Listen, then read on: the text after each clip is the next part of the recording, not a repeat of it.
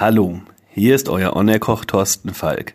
Und heute möchte ich mit euch einmal darüber reden, wie so ein Feiertag bei gutem Wetter in einer typischen Ausflugsgastronomie läuft.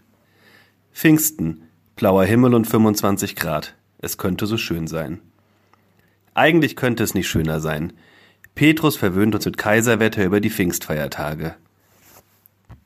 Die Hotels sind so gut wie ausgebucht und die letzten Zimmerfreischilder werden abgehangen.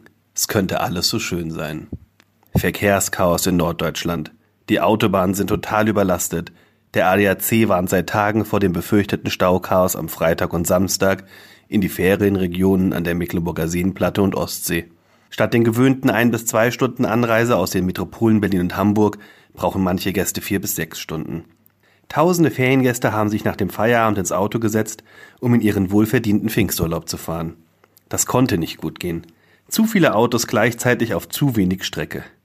Zum Supergau kommt es dann, wenn die Feuerwehr den Weg durch die Rettungsgasse sucht, um am Stauanfang dessen Ursache zu beseitigen. Genau wie auf der Autobahn findet man auch im Restaurant immer den einen, der sein Auto nicht an die Seite fährt, beziehungsweise sein Essen mit Sonderwünschen spickt. Nicht, dass Küchenprofis nicht in der Lage sind, ein Bauernfrühstück zuzubereiten, auch wenn es nicht auf der Karte steht. Aber bei voller Terrasse an einem Pfingstsonntag ist der Sonderwunsch Bauernfrühstück das Auto, das die Rettungsgasse blockiert. Natürlich sind Köche durchaus in der Lage, statt Petersilienkartoffeln Pommes Fritz anzurichten. Und natürlich geht auch ein Cheeseburger ohne Käse und auch ein glutenfrei gebratener Zander. Aber im automatisierten Arbeitsablauf, bei dem jeder Handgriff tausendfach geprobt und erprobt ist, sind Sonderwünsche und Umbestellungen Störfaktoren, die den flüssigen Ablauf behindern. Im alltäglichen normalen Restaurantablauf fällt das nicht weiter ins Gewicht, ist ja schließlich unser Job.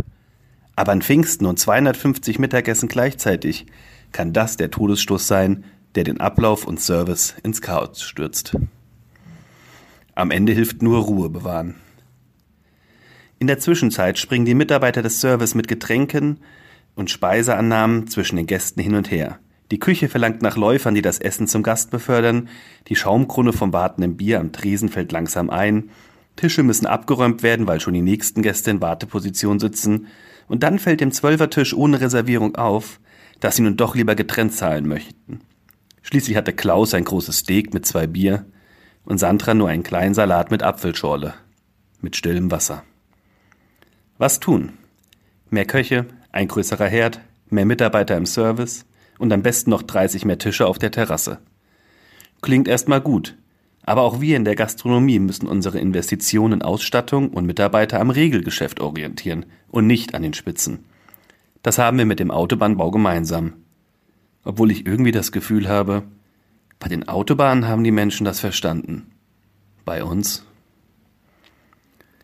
und die Moral von der Geschichte? Die gibt es nicht. Und eine Lösung für das Dilemma natürlich auch nicht. Spitzen werden immer auftreten und spontane Gäste können natürlich nicht reservieren. Aber vielleicht hört das ja der ein oder andere und denkt bei seinem nächsten Restaurantbesuch und voller Hütte daran.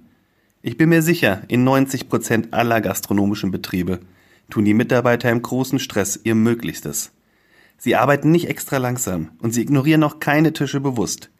An solchen Tagen wäre es schön, wenn die Gäste vorher reservieren, wenn möglich, und in jedem Falle auch ein bisschen Geduld mitbringen. In diesem Sinne wünsche ich euch einen wunderschönen nächsten Feiertag.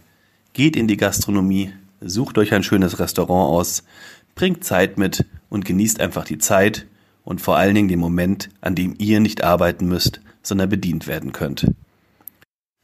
Hier spricht euer On-Air-Koch Thorsten Falk und ich wünsche euch noch einen wunderschönen Tag, wo auch immer ihr seid, ob noch bei der Arbeit oder schon im verdienten Feierabend. Schwingt den Löffel und hört mal wieder rein, hier auf kochblockradio.de.